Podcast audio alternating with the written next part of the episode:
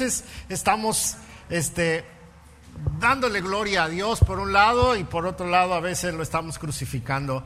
Y, y por eso el tema de hoy, que va a ser el tema acerca de la condición del hombre, no fue lo que Dios quiso que fuéramos, pero Él, él también tiene la solución para esto. Entonces, eh, ahorita vamos a recibir al, al primer predicador que vamos a tener, porque quiero darle la bienvenida a todos los que nos visitan, que nos da mucho gusto. Estamos en semáforo verde en Jalisco. Y en Vallarta deberíamos de haber estado en semáforo verde desde hace como un mes, pero nos tienen apretados por ser un lugar turístico, pero por eso no nos estamos dando la bienvenida, no nos estamos abrazando, nosotros somos muy abrazadores. Quiero abrazar a una niña que hoy tocó el piano y que es su primera vez.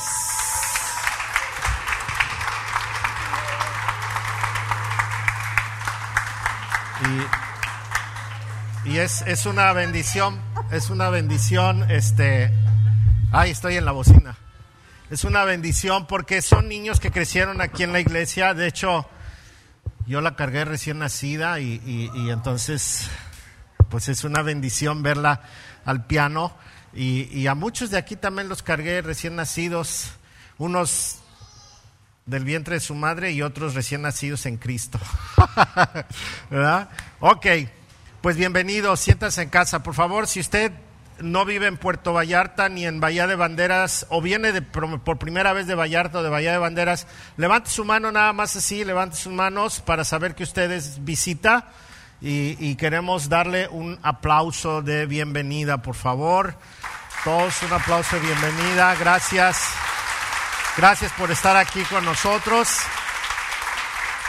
Nos sentimos honrados de que haya dedicado este tiempo para estar en Pit Vallarta.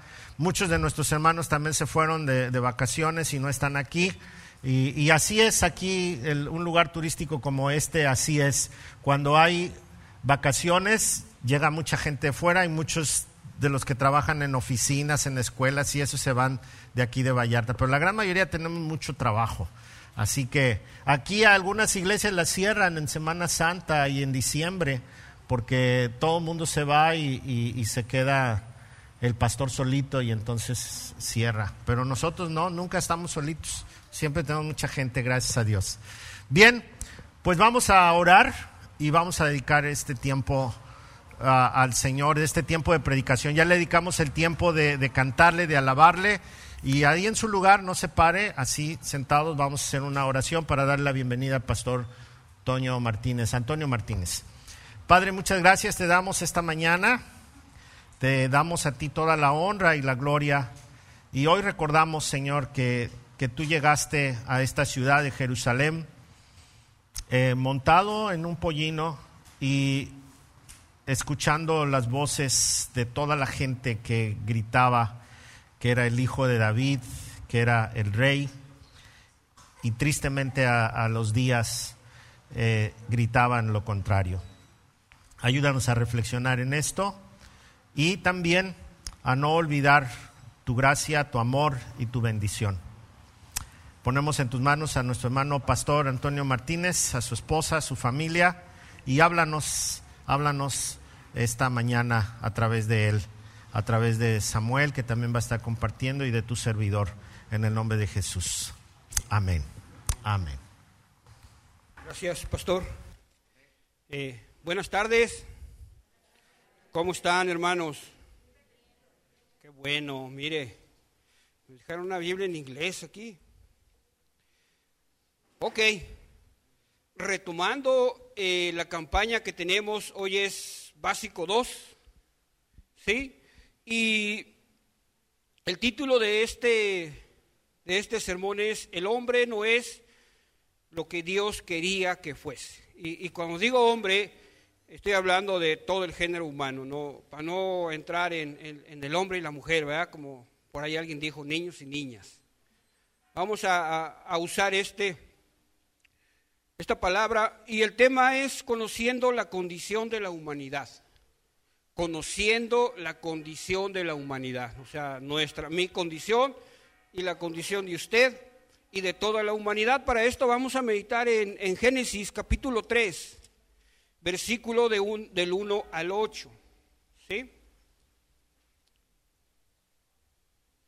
Génesis 3, versículo 1 al 8.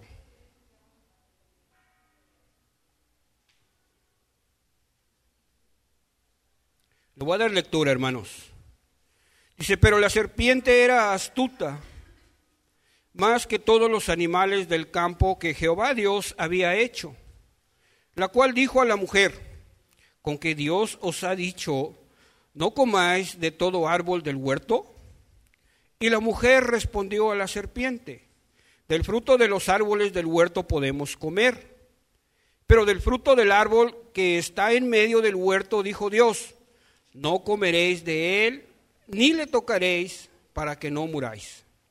Entonces la serpiente dijo a la mujer, no moriréis, sino que sabe Dios que el día que comáis de él, serán abiertos vuestros ojos y seréis como Dios, sabiendo el bien y el mal.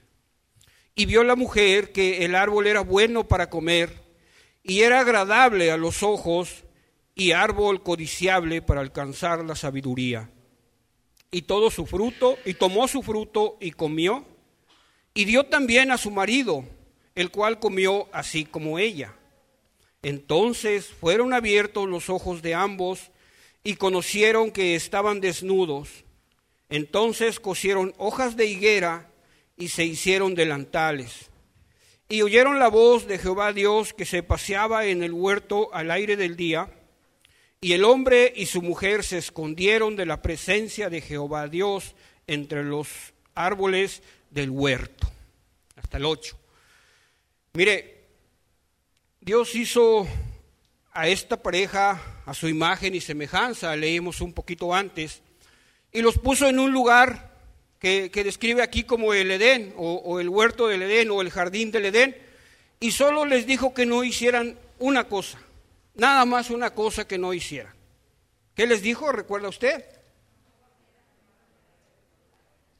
Que no comieran de cierto árbol.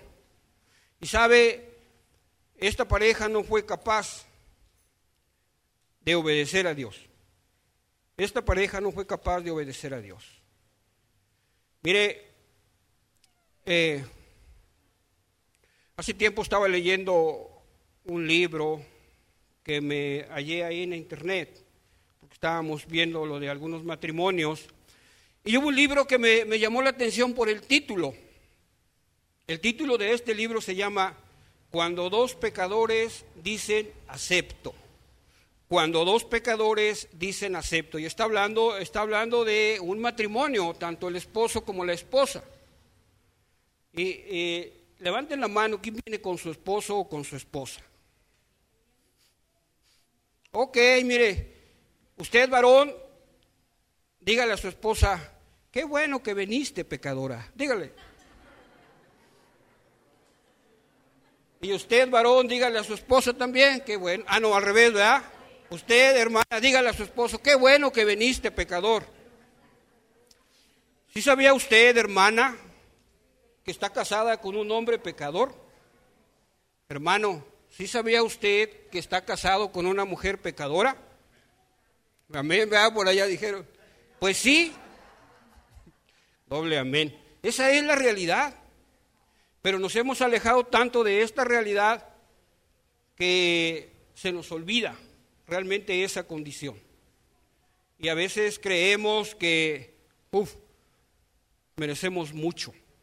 Bueno, pues a raíz de esta desobediencia, esta pareja que fue víctima de, la tentación de Satanás, en primer lugar los llevó a dudar de Dios, porque Dios les había dado eh, un mandamiento y por ahí entró la serpiente y les dijo, no es cierto, no es cierto.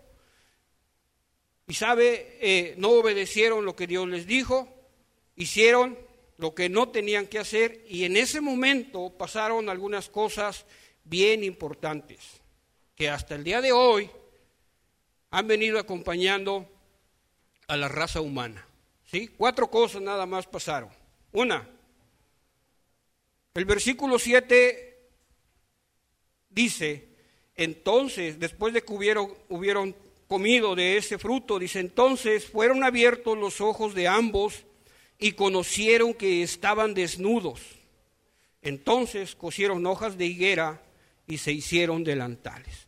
Hasta ese momento, hasta el momento que desobedecieron, andaban desnudos y tenían una comunión con Dios, no sé de qué manera, pero yo creo que podían en cualquier momento estar platicando con Dios, sentirse aceptados por Dios, y no conocían que estaban desnudos o, no sabían que era estar desnudos.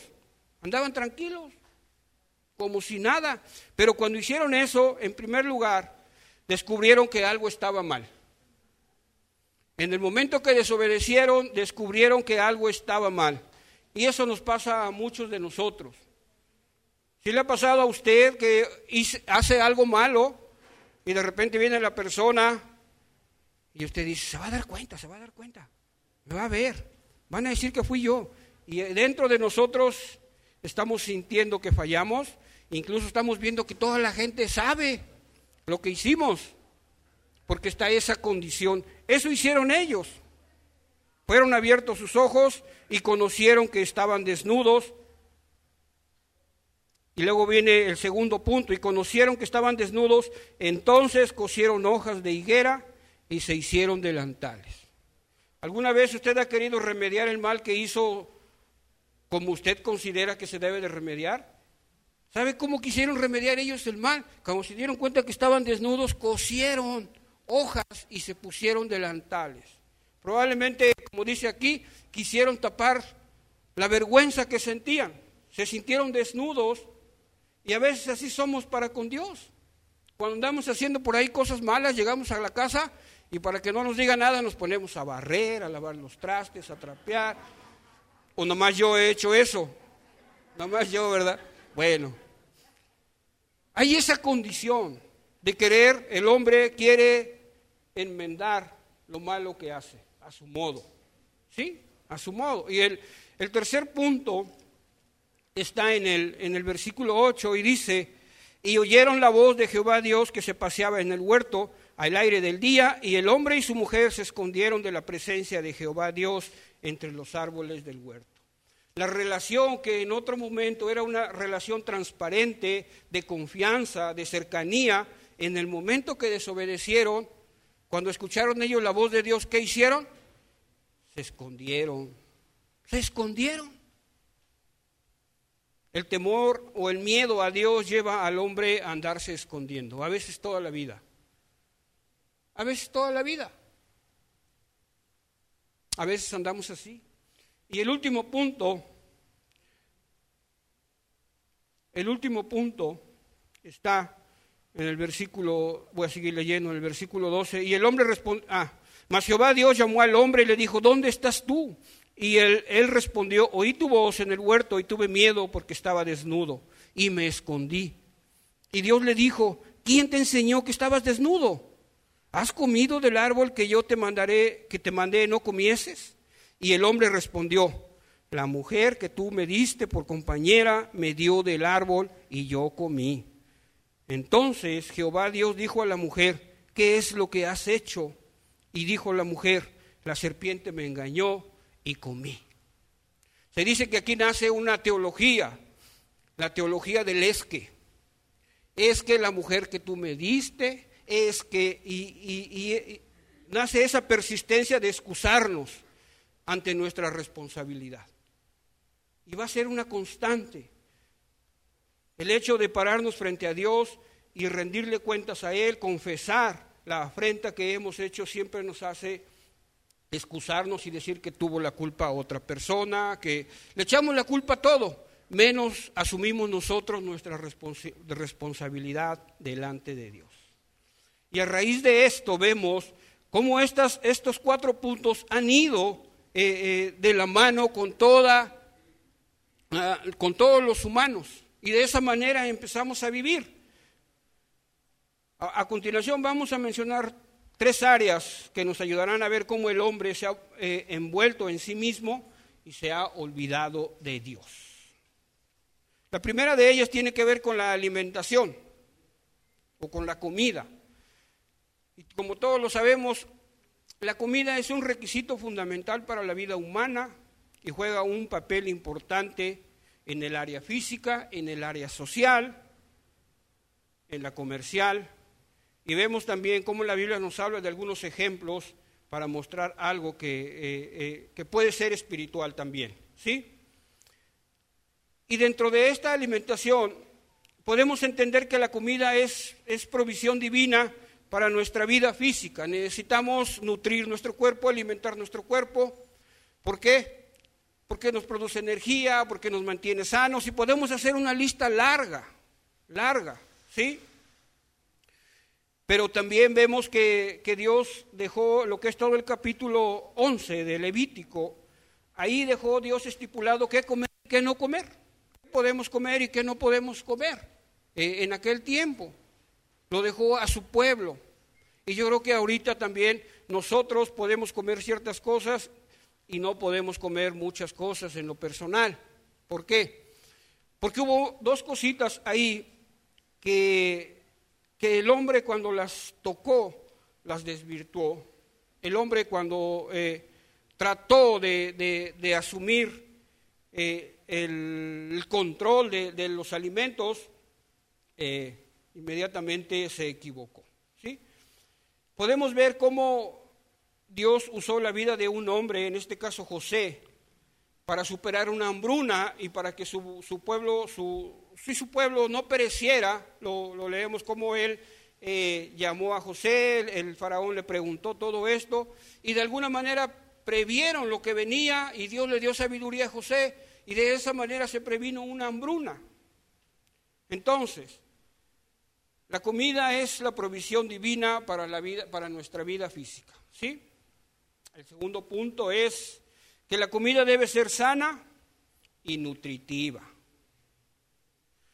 Igual, en, Levítico 11 podemos ver cómo hay riesgos cuando no somos tan sensibles o, o cuando cambiamos realmente el hecho de alimentarnos, cuando solo lo hacemos por, por gula, por placer y no para nutrirnos y para tener una vida sana. Creo que yo hemos visto, eh, algunas noticias mencionan que, que parte de que mucha población de nuestro país eh, se haya enfermado tanto de, de este COVID-19 tiene base en que nos hemos alimentado de manera equivocada. Muchos de nosotros hemos eh, abusado del azúcar, hemos abusado de la comida chatarra porque está bien sabrosa. Nos hemos olvidado de nutrirnos y solo estamos realmente comiendo por placer. ¿Sí? ¿Quién dice amén? Nadie. La comida tiene una importancia social también. Es, tiene una importancia social, ¿por qué?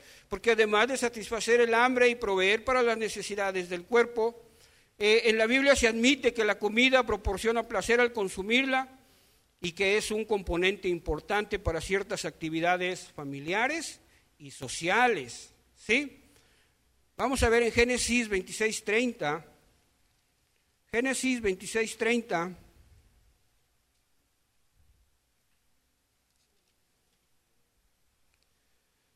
Está hablando aquí de Isaac y los pozos de agua. Y dice que Isaac, entonces él hizo un banquete y comieron y bebieron, ¿sí? Y se levantaron de madrugada y, juraron, y se juraron el uno al otro. E Isaac los despidió y ellos se despidieron en paz. Empezaron a hacer un acuerdo precisamente por una disputa de estos pozos de agua. Lo usaron así. Y podemos ver también en Génesis 31, 54, si quiere usted después lo busca, en Génesis 43, 31, cómo eh, eh, en ciertas actividades, después de un acuerdo, eh, se celebraba o se sellaba con una comida, un banquete en el que comían y bebían en aquel tiempo vino. Entonces, la comida también tiene una importancia social, pero también podemos entender que la comida tiene una importancia espiritual. En el Nuevo Testamento podemos ver que las cosas cambian. Todo lo, que tenía estipulado Dios en el Antiguo Testamento lo podemos ver en, en, el libro de los Hechos, en el capítulo 10, como Pedro tenía mucha hambre, se dice ahí, y se quedó dormido y tuvo un sueño y dice que eh, en el sueño él veía que bajaba del cielo un lienzo con, muchos animales eh, encima del lienzo y que oía una voz que le decía, toma y come. Entonces Pedro le dice, no puedo, son cosas inmundas, no puedo comerlas. Y, y escucha que la voz le dice, no llames inmundo lo que yo santifiqué. ¿Sí? Ciertas leyes sanitarias que estaban en el Antiguo Testamento, el día de hoy eh, cambiaron para nosotros que no somos judíos. ¿sí?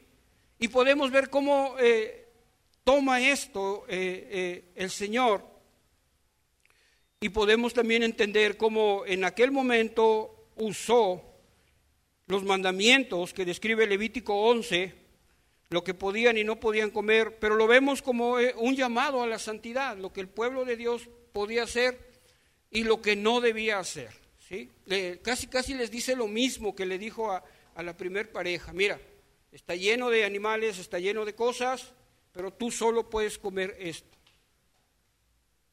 No voy a quitarlas para que no las comas, no, simplemente te estoy diciendo lo que puedes y lo que no puedes comer. ¿Sí? Y vemos que el Nuevo Testamento cambia. Pero sabe, en el Nuevo Testamento eh, nosotros hemos tomado esto a veces como, como algo en lo que nosotros tenemos libertad y podemos decidir qué hacer y qué no hacer. Una de las ordenanzas que dejó nuestro Señor Jesucristo fue la cena del Señor. Y no la practicaban ellos como nosotros la practicamos ahora, sino que ellos sí era una cena. Sí llevaban alimentos los hermanos y después del culto se, se, ponían a, compartir los alimentos. Y terminó estas cenas, terminó en que empezó a haber disputa y empezó, yo creo que se les pasaron, se les pasaba el vino y empezó a haber un problema ahí. El hecho de que nosotros, como no somos pueblos, pueblo judío, y que tengamos la libertad en ocasiones de poder comer de todo, nos ha llevado que en el Nuevo Testamento Pablo le, dice, sí, todo te es lícito, pero no todo te conviene. Si tú no tienes problemas con ciertos alimentos, pero tu hermano que es débil en la fe, si tiene problemas, no los comas delante de él. No porque te haga eh, a ti, eh, tengas un problema tú con eso, no, por amor a él. Entonces entendemos cómo ha ido cambiando esto, pero nosotros en ocasiones eh, somos lo contrario ¿no? de, del rey, aquel rey del, cuento, el rey Midas. Eh, aquel, lo, que eh, lo que él tocaba lo hacía oro, pero nosotros a veces tocamos las cosas y, y les damos otro sentido. Pedro, en la primera carta, capítulo 4, nos escribe esto, versículo 3. Basta ya el tiempo pasado para haber hecho lo que agrada a los gentiles, andando en lascivias, concupiscencias, embriagueces, orgías, disipación y, abominables idolatrías. Él describe esto que eh, el hecho de juntarse y de reunirse y de compartir los alimentos terminaba eh, en, en algún tipo de cosas como estas. No hay, no hay un límite, ¿sí? No hay un límite. ¿Por qué? Porque podemos caer en lo que es la gula, que es un problema y es un problema grave. La gula es un apetito desmedido de comer y beber sin necesidad, dice aquí. La gula es,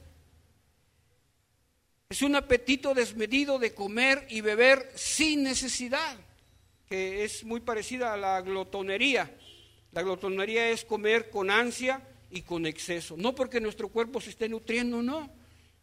Simplemente porque no tenemos realmente dominio propio, ¿verdad? En ocasiones lo que tenemos es demonio propio, no dominio propio. Y así es. Y vemos cómo eh, la condición caída del hombre le da otro sentido a algo que Dios había destinado en un bien para nosotros. en algo que había sido destinado por Dios en un momento, en, un principio, en algo, eh, eh, en cuanto a que eh, la comida es la provisión divina para que nuestra vida física se fortaleciera, en que la comida debía ser sana, nutritiva para nosotros, en que la comida debía tener un sentido de importancia social, el hecho de que todas las familias se juntaran y a la hora de la comida interactuaran. Y convivieran, y también en algunos ambientes sociales. Pero también había mostrado que la comida tenía, podía tener una importancia personal, pero nuestra condición, como, como vimos en un principio, esa naturaleza que aún permanece en nosotros, esa naturaleza de hombres caídos, nos lleva precisamente a malinterpretar y a usar las cosas que ha dejado Dios para nosotros. ¿Sí? Nos hemos equivocado. Entonces, eh, nuestro hermano Samuel ahorita va a continuar con el, con el segundo punto, pero sí podemos entender que es algo complicado para algunos, complicado para algunos, y tiene que ver con la manera en que estamos nosotros teniendo relación con Dios.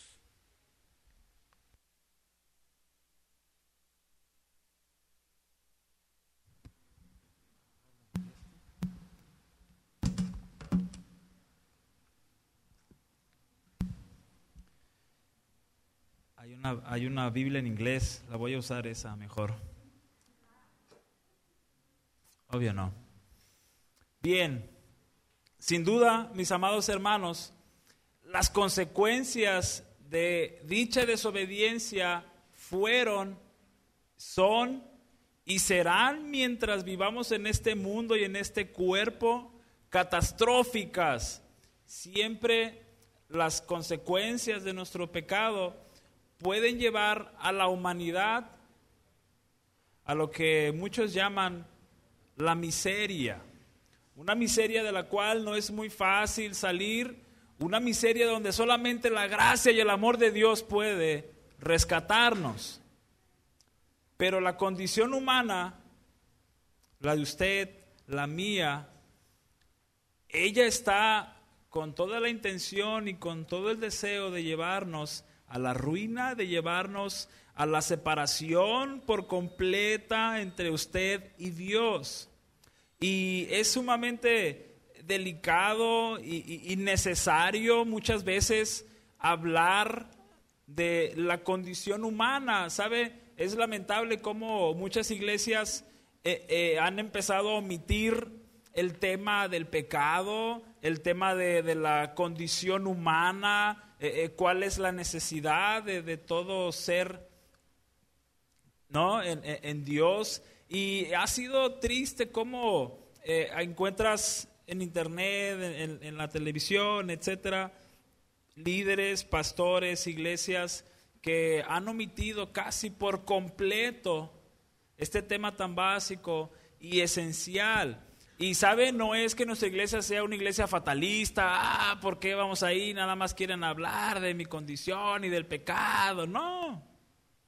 Al contrario, eh, si en algo predomina la escritura es eh, en llevarnos al arrepentimiento, en, mostrarnos nuestra condición. Los diez mandamientos fueron para ello, para mostrarnos nuestra condición caída y pecadora. Y el apóstol Pablo y los discípulos y muchos más nos mostraron que nuestra condición es lamentable, es cruel y necesita un rescatador.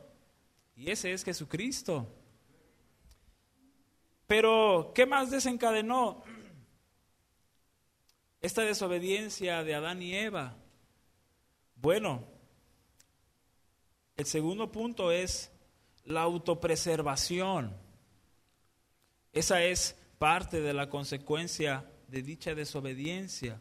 ¿Y a qué nos referimos con esto de la autopreservación?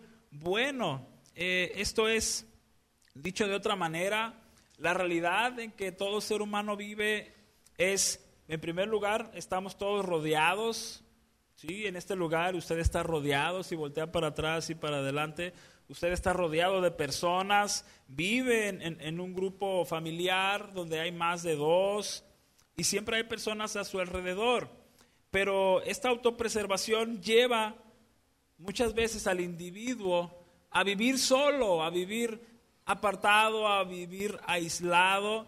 Y en ocasiones o, en diferentes personas, esta autopreservación también se muestra en una ambición, una ambición de poder, una ambición económica, una ambición que va al placer no sexual, al desenfreno, y entonces el ser humano busca la manera de autopreservar, es decir, de buscar la manera de tenerlo todo sin importar lo que haya que hacer. Esta preservación también se muestra en cómo la humanidad misma no quiere eh, seguir el curso de la vida. Hay personas que no quieren envejecer, hay personas que se quieren seguir viendo súper preciosos y preciosas y no está mal, pero ¿a qué precio?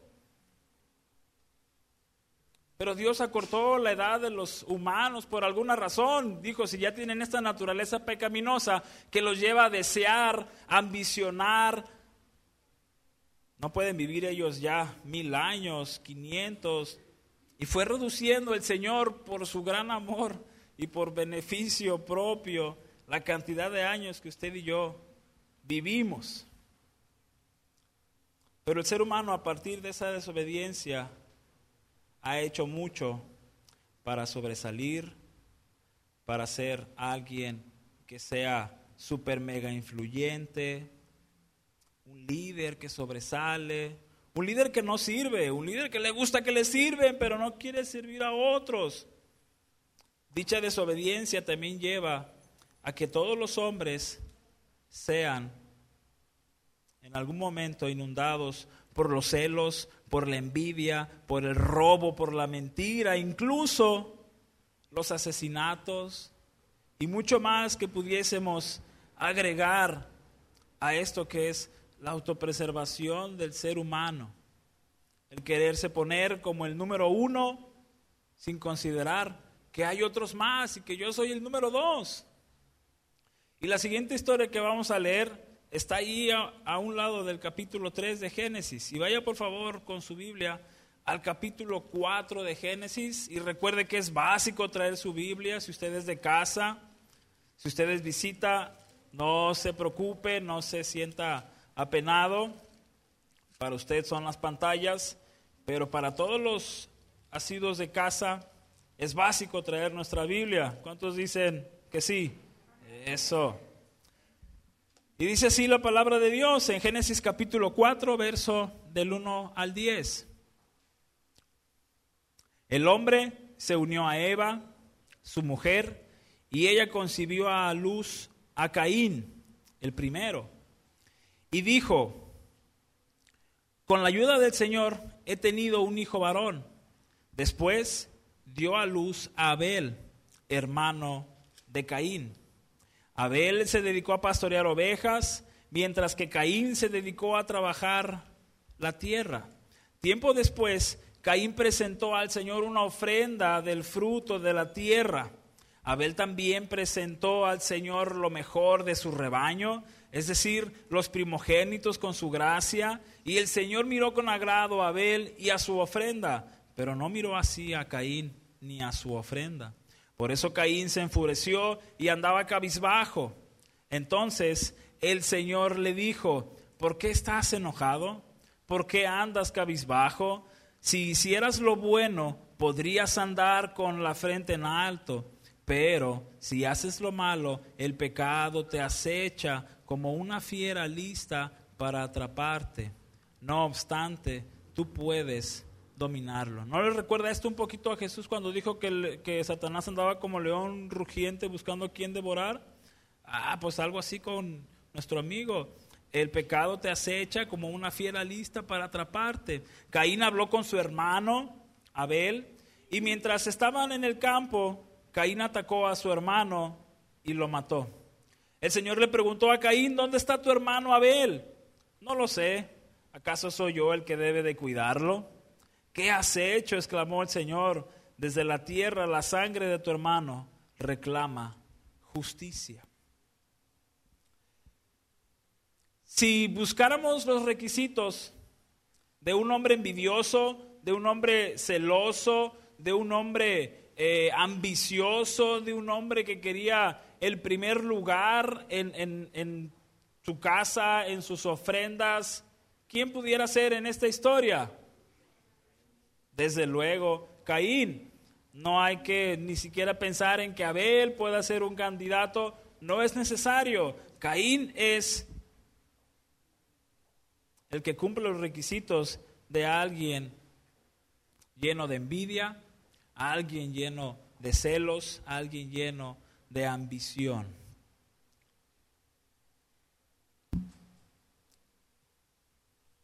La naturaleza caída de Caín lo llevó a esto,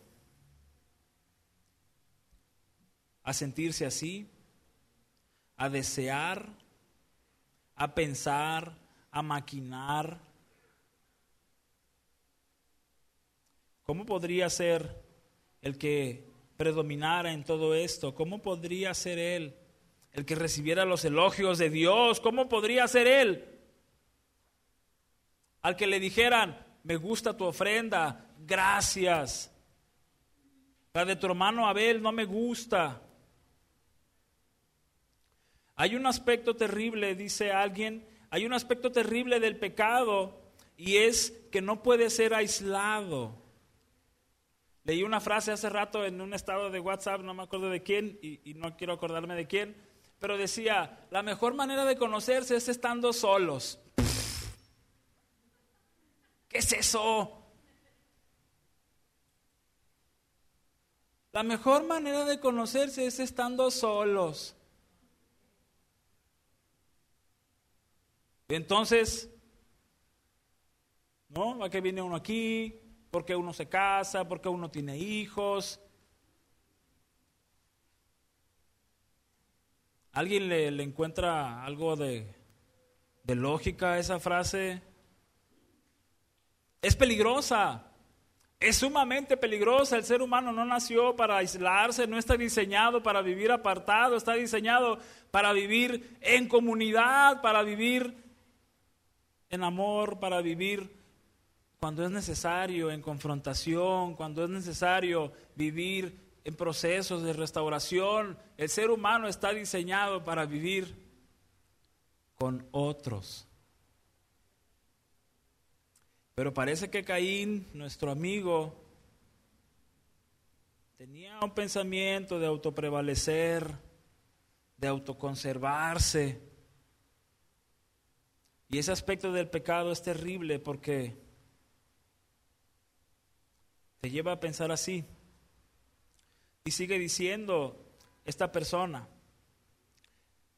un aspecto terrible del pecado es que no puede ser aislado ni pasado por alto fácilmente. Progresivamente realiza su devastadora tarea a través de la sociedad, de generación en generación.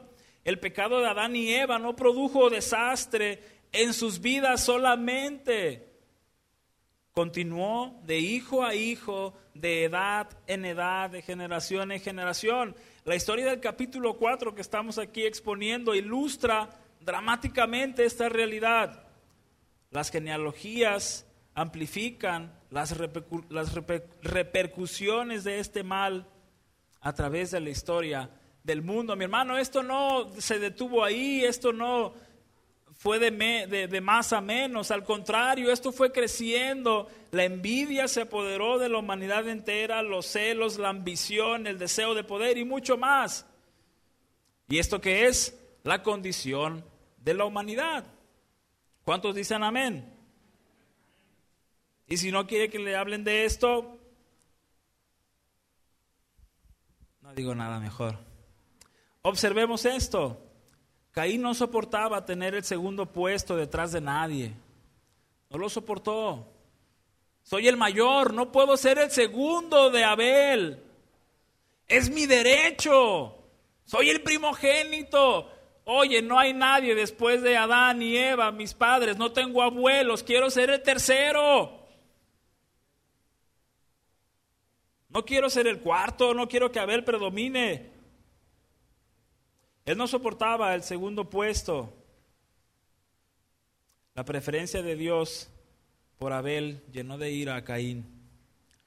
Solo él quería ser el número uno. ¿Cuántas veces usted y yo queremos ser el número uno en, en todo? Básico, básico, es mi naturaleza pecaminosa. Si yo quiero ser el número uno, básico, básico, es por mi naturaleza pecaminosa. Tengo que decirlo de una vez, el número uno es Cristo. El número uno es el Señor, no es usted, no es la iglesia, no es... Ah, es usted. El segundo, el tercero, el último. El número uno es Jesucristo, nuestro Señor y Salvador. Quiero puntualizar esto, ya casi para terminar. Y preste todos sus sentidos. Dios mostró su gracia diciéndole a Caín que él podía dominar lo que estaba haciendo y planeando. Dios mostró su gracia para Caín diciéndole que no hiciera lo que estaba pensando. ¿Dónde? Verso 7. Si hicieras lo bueno, podrías andar con la frente en alto pero si haces lo malo, el pecado te acecha como una fiera lista para atraparte. Y subraye eso, no obstante, tú puedes dominarlo. Y con esto quiero decir lo siguiente, escuche con atención, el hecho de que nuestra naturaleza sea pecaminosa no significa que debemos vivir pecando. Una vez más, el hecho de que nuestra naturaleza sea pecaminosa no significa que debemos vivir pecando. No debemos o no podemos hacerle honor a nuestra naturaleza. Bueno, peco porque es mi naturaleza, no tengo de otra. Oh, eso es un engaño. No obstante, tú puedes dominarlo. Mi amado hermano, donde abundó el pecado, sobreabundó la gracia. Dios sabía que su naturaleza era esa. Pero Dios sabía también que podían dominar esa naturaleza, no se la podían quitar, no nos la podemos quitar, no llegas a tu casa y así como te descambias, la naturaleza pecaminosa no le podemos hacer eso. Es solamente cuando Cristo venga en gloria por su pueblo, cuando nuestro cuerpo sea glorificado, que dejaremos de ser de esa condición. Pero mientras el Señor nos da la oportunidad y nos dice, hijos míos, ustedes pueden dominarlo. No hay ninguna tentación que ustedes no puedan soportar, dijo Pablo. Para toda tentación hay qué? Hay una salida. Hay una puerta para que pueda salir.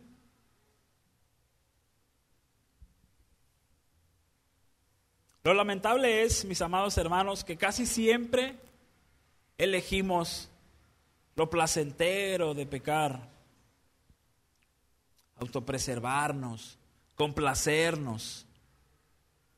Pero, ¿sabe? Podemos elegir no hacerlo.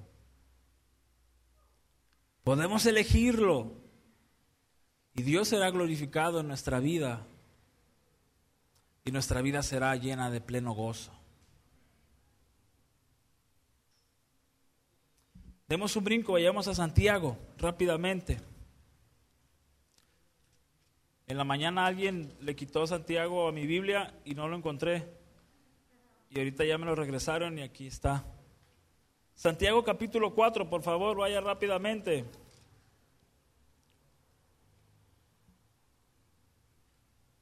Y vea cómo si, si hiciéramos un recorrido súper rápido, hasta este punto del Nuevo Testamento vamos a encontrar y a darnos cuenta que la naturaleza pecaminosa de, todo hombre, la condición de auto prevalecer, autopreservarse, continúa y seguimos haciendo mucho daño. capítulo 4, verso 1 hasta el verso 10. ¿De dónde surgen las guerras y los conflictos entre ustedes? No es precisamente de las pasiones que luchan dentro de ustedes mismos. ¿Qué pasó con Caín? Una pasión por dentro, un deseo. Desean algo y no lo consiguen, matan y sienten envidia y no pueden obtener lo que quieren, riñen y se hacen la guerra. No tienen porque no piden y cuando piden no reciben porque piden con malas intenciones para satisfacer qué? Sus propias pasiones. Oh, gente adúltera, pero no ustedes, los de aquel entonces, nosotros no. ¿No saben que la amistad con el mundo es enemistad con Dios? Si alguien quiere ser amigo del mundo, se, mueve, se vuelve enemigo de quién? De Dios. ¿O creen que la escritura dice en vano que Dios ama celosamente al Espíritu que hizo morar en nosotros? Pero Él nos da mayor ayuda con su gracia. Por eso la escritura dice, Dios se opone a los orgullosos, pero da gracia a los humildes. Así que sométanse a Dios, resistan al diablo y Él huirá de ustedes. Acérquense a Dios, Él se acercará y Él se acercará a ustedes. Pecadores, tampoco son ustedes. Límpiense las manos. Ustedes los inconstantes, tampoco se pongan el saco. Ustedes los inconstantes, purifiquen su corazón, reconozcan sus miserias, lloren y lamentense. Que su risa se convierta en llanto y su alegría en tristeza. Humíllense delante del Señor y Él los exaltará. No serás número uno, no, pero Dios te exaltará de una manera especial.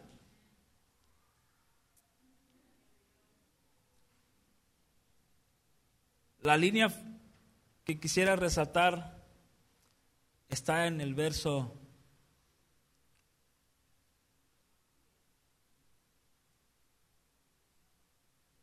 Ay, olvidé. Pero Él nos da mayor ayuda con su gracia. Esa es la línea que quiero resaltar. Pero Él nos da mayor ayuda con su gracia. Entonces, si pudiéramos elegir una palabra de entre todas las que hemos mencionado, una sería la envidia, que fue lo que experimentó Caín y, todas las parientes de esta palabra. Alguien dice lo siguiente al respecto, ¿qué es exactamente la envidia? ¿Cómo se puede diferenciar de su hermano gemelo los celos? Bueno, la envidia, la más sofisticada de las dos, es una conciencia dolorosa y resentida de una ventaja que otro disfruta, acompañada de un fuerte deseo de poseer la misma ventaja. La envidia quiere tener lo que otro posee. Los celos quieren poseer lo que ya tienen. Los celos son crueles y grotescos. La envidia es ladina, es decir, astuta y sutil. Los celos se aferran y, y sofocan. La envidia siempre está exponiendo las manos, añorando, entrecerrando los ojos y pensando y diciendo insinuaciones siniestras. Elba McAllister. Mis hermanos, para darle paso al pastor Jorge, solo Jesucristo puede quitar eso y nada más. Él ya pagó en la cruz por nuestros pecados. Su sangre preciosa derramada en la cruz nos ha lavado por completo. Y el pastor nos va a seguir enseñando más acerca de nuestra condición.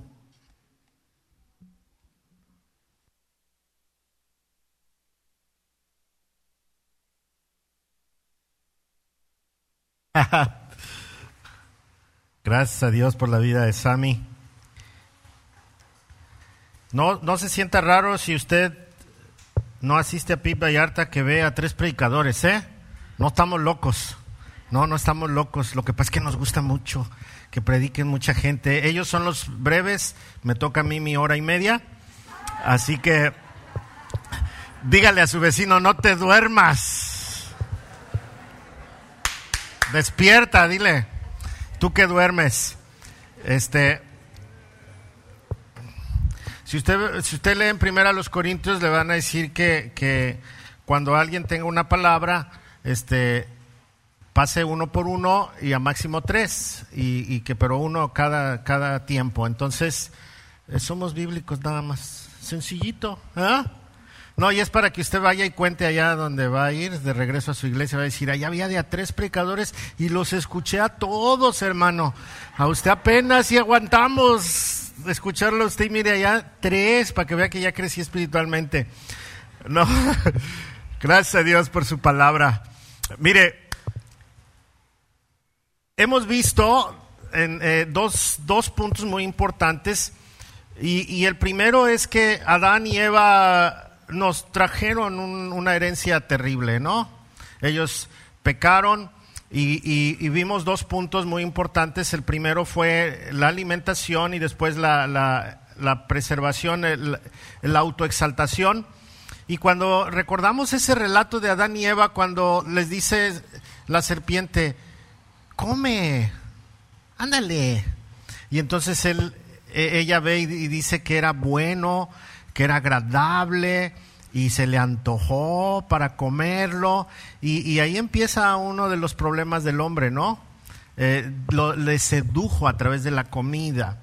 Eh, nosotros no nos regimos por la comida como algunos grupos, dice la Biblia que el reino de Dios no es comida ni bebida, pero hemos destrozado la alimentación, hemos hecho tanto daño, transgénicos, este, hemos alterado los animales, todo es muy raro. Ahorita está de moda comer todo lo que no tiene fungicidas, todo lo que es este eh, ah, inclusive algunos tienen sus jardincitos en casa con sus chilitos, sus rabanitos, lo, todo. ¿Por qué? Porque está tan contaminado todo que, que hemos llevado hasta ese punto a la humanidad. También vimos la idea de, ahorita se predica y se enseña por todas partes que tú eres el número uno, que eres el mejor. Y esto lo ha tomado muy en serio la gente. Y entonces no te juntes con gente tóxica, no hables con fulanito, este, júntate con emprendedores y, y por otro lado dice, no, no, no hagas discriminación, este, acepta todo mundo, estamos medio locos, ¿no? Por un lado decimos que no y por otro lado decimos que sí. Y el, el, querer tener más y más y más y hacernos millonarios y hacernos eh, más fuertes y todo, esto nos ha llevado también a una problemática muy grande. A veces yo me pregunto, todos estos eh, hombres que roban, que trabajan muchos de ellos en el gobierno, ¿para qué quieren tanto dinero?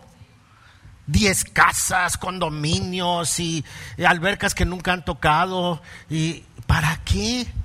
Están enfermos, tan, tan, necesitan aquí algo de colesterol del bueno, ¿no? ¿Y, para qué quieren tanto si no, no, no, ni siquiera lo van a usar? Pero es, es, es una, una situación del mundo, de la persona, de pecado. Nada más póngase a prueba usted mismo. Vea que tiene, si tiene usted vecinos que viven económicamente mejor que usted, vea que anhela de lo que ellos tienen y ya caímos en ese mismo pecado. Queremos más, más, más, más, más, más, más, más, más. Y esto no tiene límites. No es malo, pero rebasamos. No es malo comer, rebasamos. No es malo, eh, bueno, en nuestra cultura, México sí, si te echas una copita, uff, eres súper pecador, ¿no?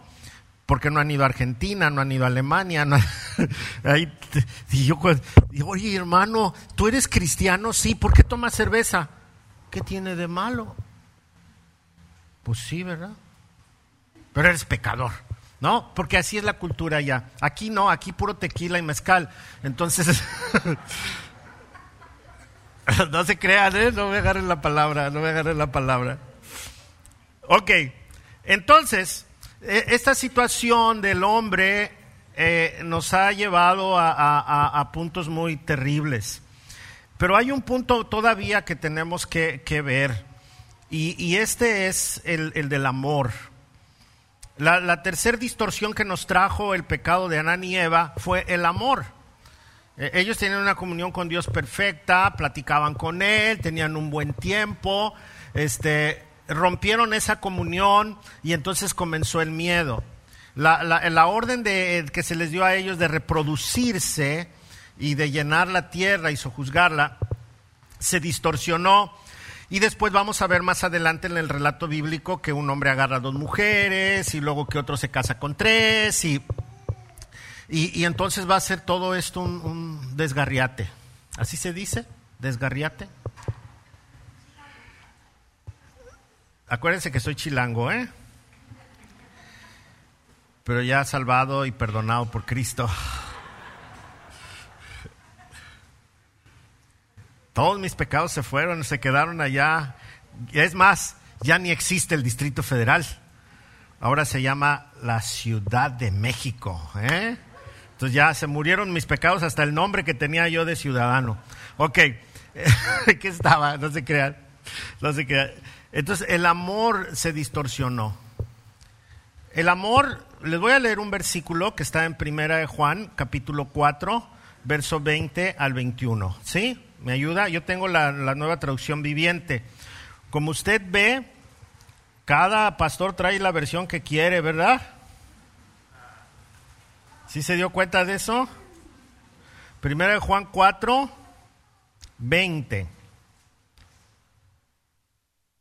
Dice así, si alguien dice amo a Dios, pero odia a un hermano en Cristo, esta persona es mentirosa, pues si no amamos a quienes podemos ver, ¿cómo vamos a amar a Dios quien no podemos ver?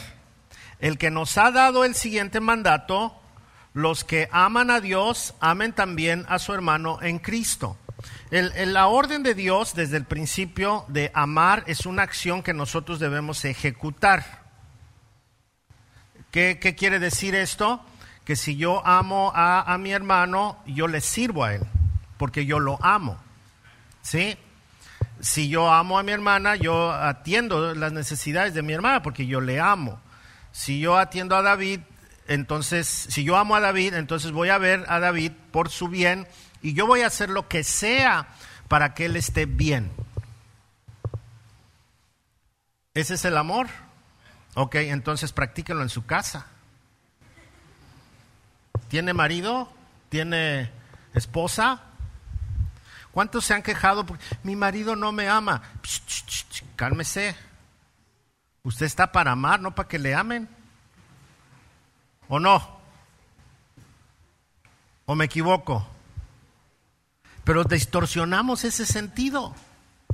Y se nos olvidó que cuando amamos esto eh, automáticamente empieza a recibir. Pero nosotros primero queremos recibir y después queremos dar. Ok, esa es la distorsión que nosotros hicimos. Por otro lado, bajamos la, idea del amor, la, la, pusimos debajo y la convertimos en sentimientos y entonces ahora haz lo que sientes aunque no convenga, pero haz lo que sientes. Y entonces bajamos todavía más el amor. Después lo bajamos otro poco más y entonces lo convertimos en lujuria, en sexo, y entonces decimos, pues hay que amarnos los unos a los otros y entonces empieza un rollo medio raro, ¿verdad? Y, y luego todavía lo bajamos más porque creemos que somos los únicos receptores de amor y nunca dadores. Y el hombre se perdió en esto. Y entonces vamos a encontrar personas deprimidas, angustiadas, se quitan la vida porque nadie les ama, se meten en alcohol, en drogas porque nadie les ama y están buscando quien les ame cuando tienes un potencial increíble para amar, cuando tienes la oportunidad de dar, cuando tienes la oportunidad de asistir, de ver a los demás y pierdes el tiempo esperando que te amen, que, es, es algo en lo que el hombre cayó. Entonces, la escritura nos muestra esta situación. Cuando, cuando el hombre tenía esa relación de amor con Dios, en el momento que pecó, se escondió. Y luego, luego le echó la culpa a Eva, la mujer que tú me diste. O sea, empezó a romper el amor como, como debería de ser. Si usted se está quejando de su esposo, de su esposa, de sus hijos, usted tiene una distorsión del amor. ¿Por qué? Porque todos somos pecadores, como dijo Toño al principio. Entonces todos tenemos errores, solamente hay que educar, hay que dar antes que exigir. Muy bien. Entonces nuestra situación de amor se rompió y aquí dice que no debemos aborrecer al hermano y lo primero que hizo Caín fue aborrecer a su hermano. Y en Caín se volvieron a repetir todas. Él quería ser el primero, Él quería ofrendar lo que él quería, no los alimentos que Dios les había dicho. Él tenía envidia y tenía coraje y mató a su hermano para que no hubiera otro, solamente él. Y entonces ahí encontramos muchas, muchas situaciones muy tristes. Le voy a pedir que me ayude en Romanos capítulo 1, verso 18. Estas, regularmente nosotros predicamos eh, pasajes completos, pero por ser el tema tenemos varios pasajes que vamos de aquí para allá, pero todos están en la misma línea. Romanos capítulo 1, verso 18.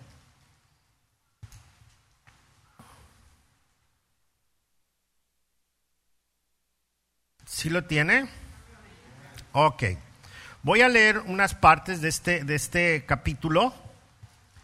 Dice, pero Dios muestra su ira desde el cielo contra todos los que son pecadores y perversos, que detienen la verdad con su perversión. Ellos conocen la verdad acerca de Dios porque en Él se, se les ha, se los ha hecho evidente pues desde la creación del mundo todos han visto los cielos, la tierra, por medio de todo lo que Dios hizo, ellos pueden ver a simple vista las cualidades invisibles de Dios, su poder, su eterno poder, su naturaleza eh, divina, así que no tienen excusa para no conocer a Dios, porque todo lo nos revela a Dios, a un creador. Es cierto, ellos conocieron a Dios, pero no quisieron adorarlo como Dios ni darle gracias. En cambio, comenzaron a inventar ideas necias sobre Dios y como resultado les dio una mente que les quedó en oscuridad y en confusión. Pero además de eso afirmaban ser sabios, pero se convirtieron en completos necios. Ok, vamos a, brincarnos un poquito. Dice que empezaron a hacer imágenes y adorarlas, tanto de hombres como de animales y todo esto. Y verso 26 dice, por esa razón Dios los abandonó a sus pasiones vergonzosas Aún las mujeres se rebelaron contra la forma natural de tener relaciones sexuales y en cambio dieron rienda suelta, rienda sueltas al sexo unas con otras. Los hombres, por su parte, en lugar de tener relaciones sexuales normales con la mujer, ardieron en pasión unos con otros. Los hombres hicieron cosas vergonzosas con otros hombres y como consecuencia de ese pecado sufrieron dentro de sí el castigo que merecían por, pensar que era una tontería reconocer a Dios, Él los abandonó en sus tontos razonamientos y dejó que hicieran cosas que jamás deberían de haberse hecho. Esto, eso se escribió hace dos mil años, ¿eh? no aquí abajo en el Basilio Vadillo. Y luego dice, son, verso, fíjese, vea el verso 29, se llenaron de toda clase de perversiones. Y ahí va la lista pecados, avaricias, odio, envidia, homicidio, peleas, engaños, conductas maliciosas y chismes. Son traidores, insolentes, arrogantes, fanfarrones y gente que odia a Dios, inventan nuevas formas de pecar, desobedecen a sus padres. Hello, desobedecen a sus padres, no quieren entrar en razón, hello, no cumplen lo que prometen, hello, son crueles y no tienen compasión. Saben bien que la justicia de Dios exige que los que hacen esas cosas merecen morir, pero ellos igual las hacen. Peor aún, incitan a otros a que también las hagan. Ay, qué grueso pastor, ahora sí se mandó. Nada más leí. ¿Sí? Nada más leí. Entonces, cuando nosotros estamos viviendo esta, esta situación, nos damos cuenta que somos una humanidad descarriada, totalmente alocada, que nos hemos salido de, márgenes y de todo, y, y no en balde estamos como estamos. Y, nos estamos peleando como humanidad. Los que comen carne no quieren a los, a los que no comen carne. Los que no comen carne dicen que son unos asesinos los que comen carne. Los que no comen harina dicen que son bien malos los que comen harina. Y los que comen harina dicen que se están perdiendo del sabor riquísimo del pan y de las pastas. Y los que... Eh, no se casan, dicen que es mejor no estar casado, y los que sí se casan dicen que se lo están perdiendo aquellos. Y Estamos en una batalla terrible. ¿Y cómo salir de esto? ¿Cómo salir de esto? Porque si nada más marcamos el pecado y no marcamos cómo eh, termina esto, pues entonces tendremos un problema todavía más grande. Tal vez yo voy a ser más breve que mis antecesores, pero quiero decirle algo. ¿Quién fue el que pecó al principio? ¿Quién?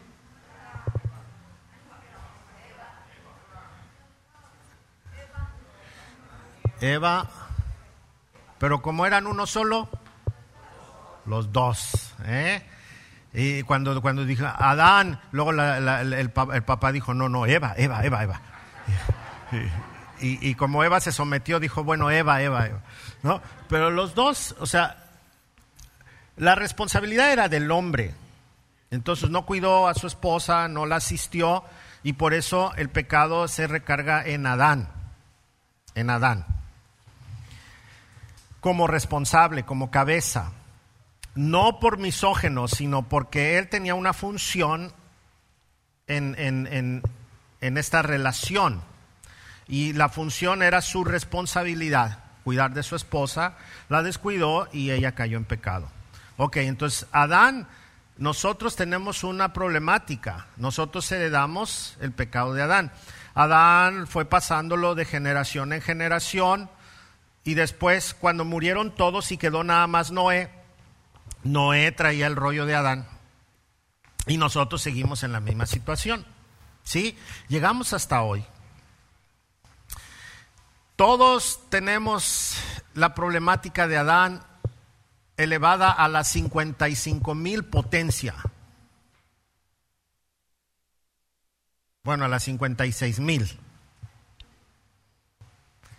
Y el problema es que tenemos un potencial increíble para pecar. Y lo que no sabemos lo inventamos. Y entonces no sabemos cómo salir de ello. Sabemos que estamos mal. Nadie nos tiene que decir que estamos mal. Ya sabemos que estamos mal. Si usted sabe entre lo bueno y lo malo qué es bueno y qué es malo, entonces usted es pecador. ¿O no? Si usted sabe qué es bueno y qué es malo, es pecador, en potencia. Pero ¿cómo se soluciona esto? Las escrituras dicen, me gusta este pasaje, porque así empieza. Está en Primera los Corintios, Primera los Corintios capítulo 15. Lo tengo anotado aquí, en mis notas, pero lo quiero leer directo de acá, de la Biblia. Primera los Corintios 15. Pablo dijo, miserable de mí, que tengo este cuerpo de muerte. Verso 45, primera los Corintios capítulo 15, verso 45. Como en, mi, versión dice, las escrituras nos dicen. ¿Cómo empieza su versión? Ah, entonces no es cosa de, no es choro del pastor. Las escrituras dicen. Y eso es lo más importante. El primer hombre, Adán, se convirtió en un ser viviente. Pero el último Adán, es decir, Cristo, es un espíritu que da vida. Mire, una vez yo siendo jovencito, hace un par de años, me pregunté, ¿qué culpa tengo yo que Adán y Eva hayan pecado? Yo no tengo la culpa. ¿Y por qué me van a condenar por el pecado de otros?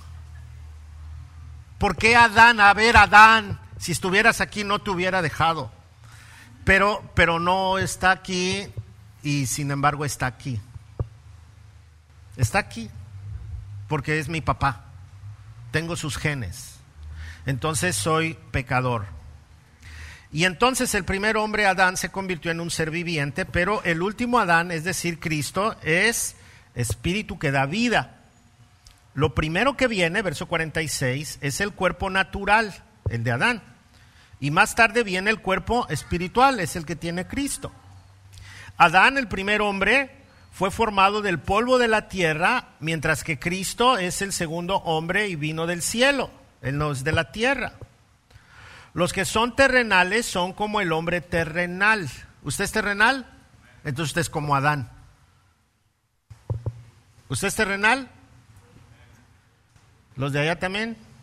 Entonces también es de Adán. Ok. Y los que son celestiales son como el hombre celestial, o sea, como Cristo. ¿Usted vino del cielo? No, entonces estamos igual. Verso 49. Al igual que ahora somos como el hombre terrenal, ¿qué? Algún día seremos como el hombre celestial. Lo que les digo, amados hermanos, es que nuestros cuerpos físicos no pueden heredar el reino de Dios. Estos cuerpos que mueren no pueden heredar lo que durará para siempre. Le tengo una buena y una mala. ¿Cuál quiere primero? La mala.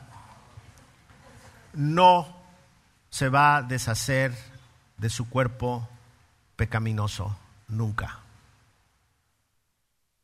Siempre vamos a estar pecando, todo el tiempo. ¿Quieres saber la buena? Ok.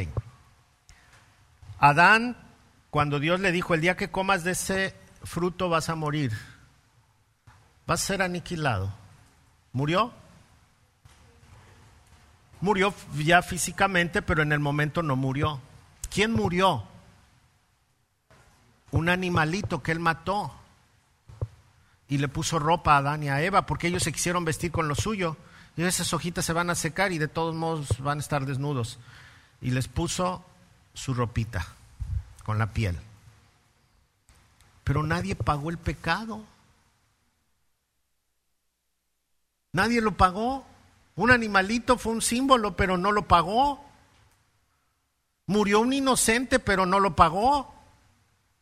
Y entonces el hombre siguió pecando y pecando y pecando y pecando y pecando y picando también, pero pecando también. Y, llegó el momento en que Dios nos entregó a Jesús y Jesús es el segundo Adán. Y entonces Él murió como humano, sin pecado, siendo inocente, limpio, como estaba Adán. Y entonces Él murió.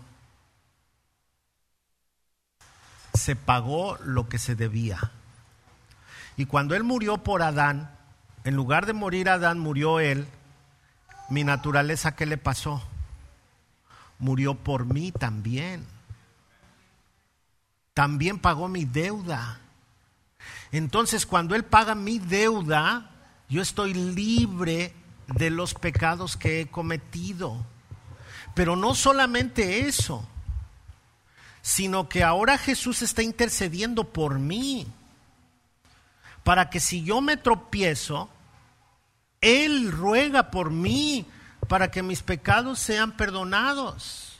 Pero además de eso, eh, esto lo explicaba yo la semana pasada, nos da su Espíritu Santo para que el Espíritu Santo nos ayude a no pecar desenfrenadamente. Y cada vez que cometamos un error, el Espíritu nos va a recordar y nos va a decir, ¿a dónde va mi chavo? Como el superportero, ¿no? Párale, párale. Nos detiene. ¿Por qué? Porque nos ama. Y Él nos dio a nosotros la bendición de recibir el perdón, la restauración, la nueva oportunidad, la- la- la- el nuevo estilo de vida. Él cada mañana renueva su misericordia para nosotros. Por eso, cuando nosotros pensamos en Cristo, no puede salir de nuestro corazón más que agradecimiento. Porque Él nos ha dado una nueva vida. Él es el segundo Adán. Él es el Adán que nos liberó del primer Adán. Ahora vea Romanos 5.9, por favor, y es el último versículo que quiero usar. Romanos 5.9.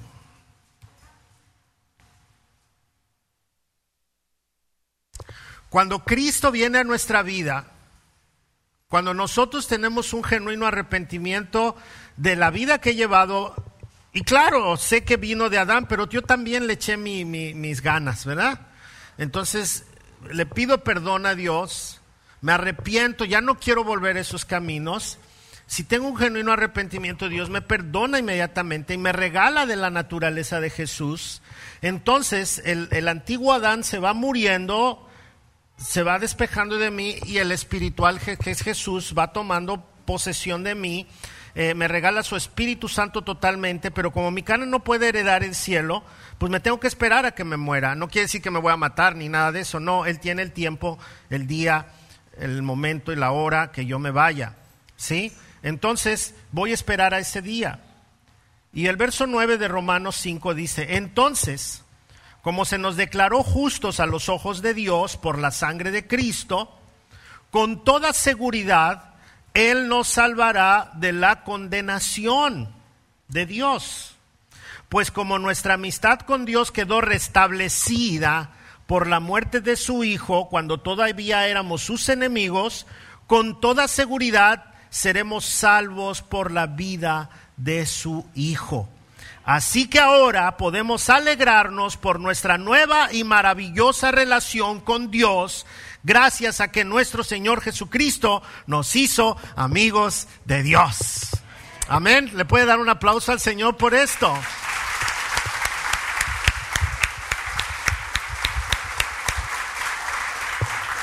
Es básico, es básico que no olvidemos que venimos de una situación precaria, de pecado, de, idolatría, de bulimia, de, glotonería, de, de, sexo desordenado, de tantas cosas. Pero Dios me libró. me ha hecho nuevo. ¡Uy, ¡Qué descanso! Él me tomó para ser nuevo. ¿Sabe? Vi el video de un misionero en China que está ahorita muy enfermo. Y subió el video a la red. Y él estuvo aquí con nosotros compartiendo en una ocasión con su esposa antes de que se fueran a China. Y, y este, y él le dio cáncer porque en Fuji, ahí donde él vivía, hacen muchos químicos, trabajan con químicos y mucha de la gente de ahí tiene tumores cancerosos. Y él se llenó de tumores y ahora está aquí en México, se le está atendiendo. Ya tiene algunos años con ese problema. Y entonces él dijo en, la hora, en, el video, dijo, les voy a, pedir un favor. Y en ese video dijo, ya no oren por mí. Dice, porque estoy consciente que Dios está haciendo lo que quiere por mí. Y si Él tiene un testimonio para ustedes con mi cuerpo que está falleciendo poco a poco, es que lo glorifiquen, porque al final está haciendo su voluntad. Entonces, eso me hizo reflexionar a mí y me, di, y me dije a mí mismo, ¿qué le puedo pedir yo a Dios? ¿Qué le puedo pedir a Dios cuando ya me dio todo? ¿Qué le puedo pedir a Dios cuando ya me perdonó anticipadamente?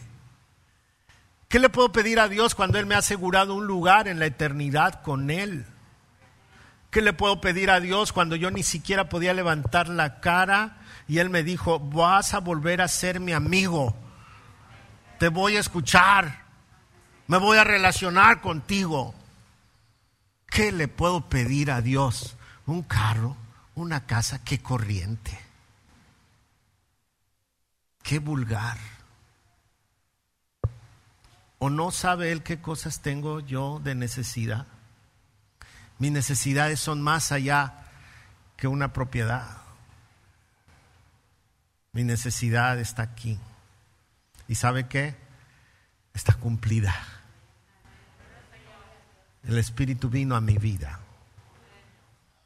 Me consuela, me da ánimo, me ayuda a amar como Él ama, me perdona, me restaura, me pone una sonrisa o me pone lágrimas, pero viene de Él. Amén. ¿Por qué no clama a ese Jesús que nos ha reconciliado con Dios? Y ahora Dios ya no me dice, ¿cómo dijo? Usted está casado con un pecador. Esa era la primera etapa, ¿verdad? No está aquí mi mailón, pero me está viendo. Yo estoy casado con una hija de Dios. Pecadora igual que yo, pero ahora nos hizo amigos de Dios. Amén. Dele gracias. Cierre un momentito sus ojos. Y si es posible, en este momento piense en toda la enemistad que ha tenido con Dios, tal vez los reclamos y los enojos y todo. Y, y ahora en su mente diga, híjole, todo lo que Adán hizo por mí, con un pecado me, me lastimó tanto. Pero ahora Cristo ha venido para restaurarnos. Y dígale, Señor Jesús, aquí estoy. Con todo el historial de pecados y cosas malas, pero aquí estoy. Gracias por pagar mi deuda. Quiero vivir como tú. Me quiero abrazar de ti. Hazme amigo de Dios. Quiero estar contigo y quiero que seas mi guía. No quiero religión, quiero relación contigo. Me quiero abrazar de ti. Regálame tu Espíritu Santo, que me enseñe a dar un paso a la vez. Y déjame ser pleno. Amar y a ver por los demás. Gracias Cristo. Amén. Ese es el verdadero cristianismo. Los ritos y las cosas son parte de memorial, pero el verdadero cristianismo es el que se vive, es el que se lleva. Amén. Así que básico, básico, no olvide su condición. Básico, básico, no olvide que hay dos Adanes. ¿En cuál de ellos vive usted? En Jesús. Amén. Gloria a Dios. Vamos a preparar nuestro corazón para poder ofrendar al Señor. Y antes que esto, el jueves vamos a tener un servicio especial. Si usted está de vacaciones y anda por aquí todavía el jueves, vamos a tener un servicio a las 5 de la tarde. Vamos a celebrar la cena del Señor. Y este y el día domingo, bueno, viernes y sábado no tenemos ningún servicio por muchas razones, pero dos de las principales es que el centro está llenísimo y nadie puede venir para acá. Lo de menos es hacerlo virtual. Pero a mí me gusta celebrar la resurrección de Jesús. Me gusta celebrar la última cena porque ese es el anuncio de que Cristo murió por nosotros. El viernes muchos lugares celebran la muerte de Jesús, inclusive la cruz, todo esto sí es algo que debemos recordar, pero la verdad es que hace muchos años cuando yo lo celebraba, inclusive hice cultos ahí en el parque, veía que la, la, morbosidad era la muerte y no la obra de Jesús. Y entonces dejé de hacerlo. Inclusive llegué a pasar películas y la gente se esperaba, no, no veía la película, nada más veía cuando lo crucificaban, ya cuando lo crucificaban se iban, no se esperaban a la resurrección. Era como un morbo especial. Entonces, Vamos a celebrar el día jueves que Jesús murió por nuestros pecados con la cena del Señor. Y vamos a celebrar el domingo a las 7 de la mañana con un servicio especial de resurrección. Y después los cultos de las 9, de las once y media, de las 5, de las 7 van a ser básico. Nos toca hablar del Cordero de Dios. Ya vimos de Adán, ¿verdad? Ahora vamos a hablar del Cordero de Dios. ¿Qué significa el Cordero de Dios y por qué es efectivo en nuestra vida? Amén. Entonces, no, no, no se pierda esta oportunidad. Si usted ya el domingo que viene no está aquí, nos puede ver por internet, Pete Vallarta, y, y en Facebook lo transmitimos en vivo y también por YouTube también lo, lo tenemos. Podcasts, también tenemos el podcast de la prédica en ¿Cómo se llama esa aplicación? ¿Cómo? Spotify. Ok. En Spotify también puede escuchar las prédicas, ahí están grabadas. Ok. Vamos a ofrendar al Señor. Puede pasar y adorar al Señor a través de lo que el Señor le ha bendecido. Recordando que nosotros ofrendamos porque Dios nos ha bendecido y sostenemos juntos la obra de Dios y no porque Dios nos va a dar.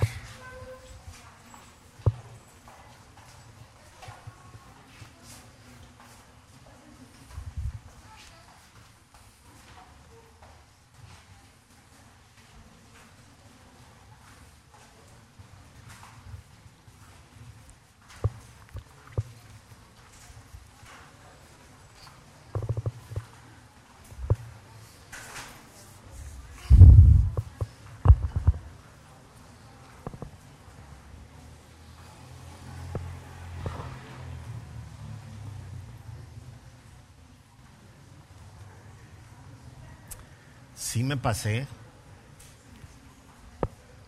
Pero es que tenemos visitas y hay que atenderlas bien. Entonces, hay que usar mucho tiempo. No, gracias a Dios. Vamos a, terminar nuestro servicio. Nuevamente bienvenidos todos los que nos visitan. Sigan sintiéndose en casa. Algunos son de, repetición, de los que vienen de vacaciones para acá y siempre nos visitan. Gracias por estar aquí con nosotros. Vamos a ponernos de pie todos.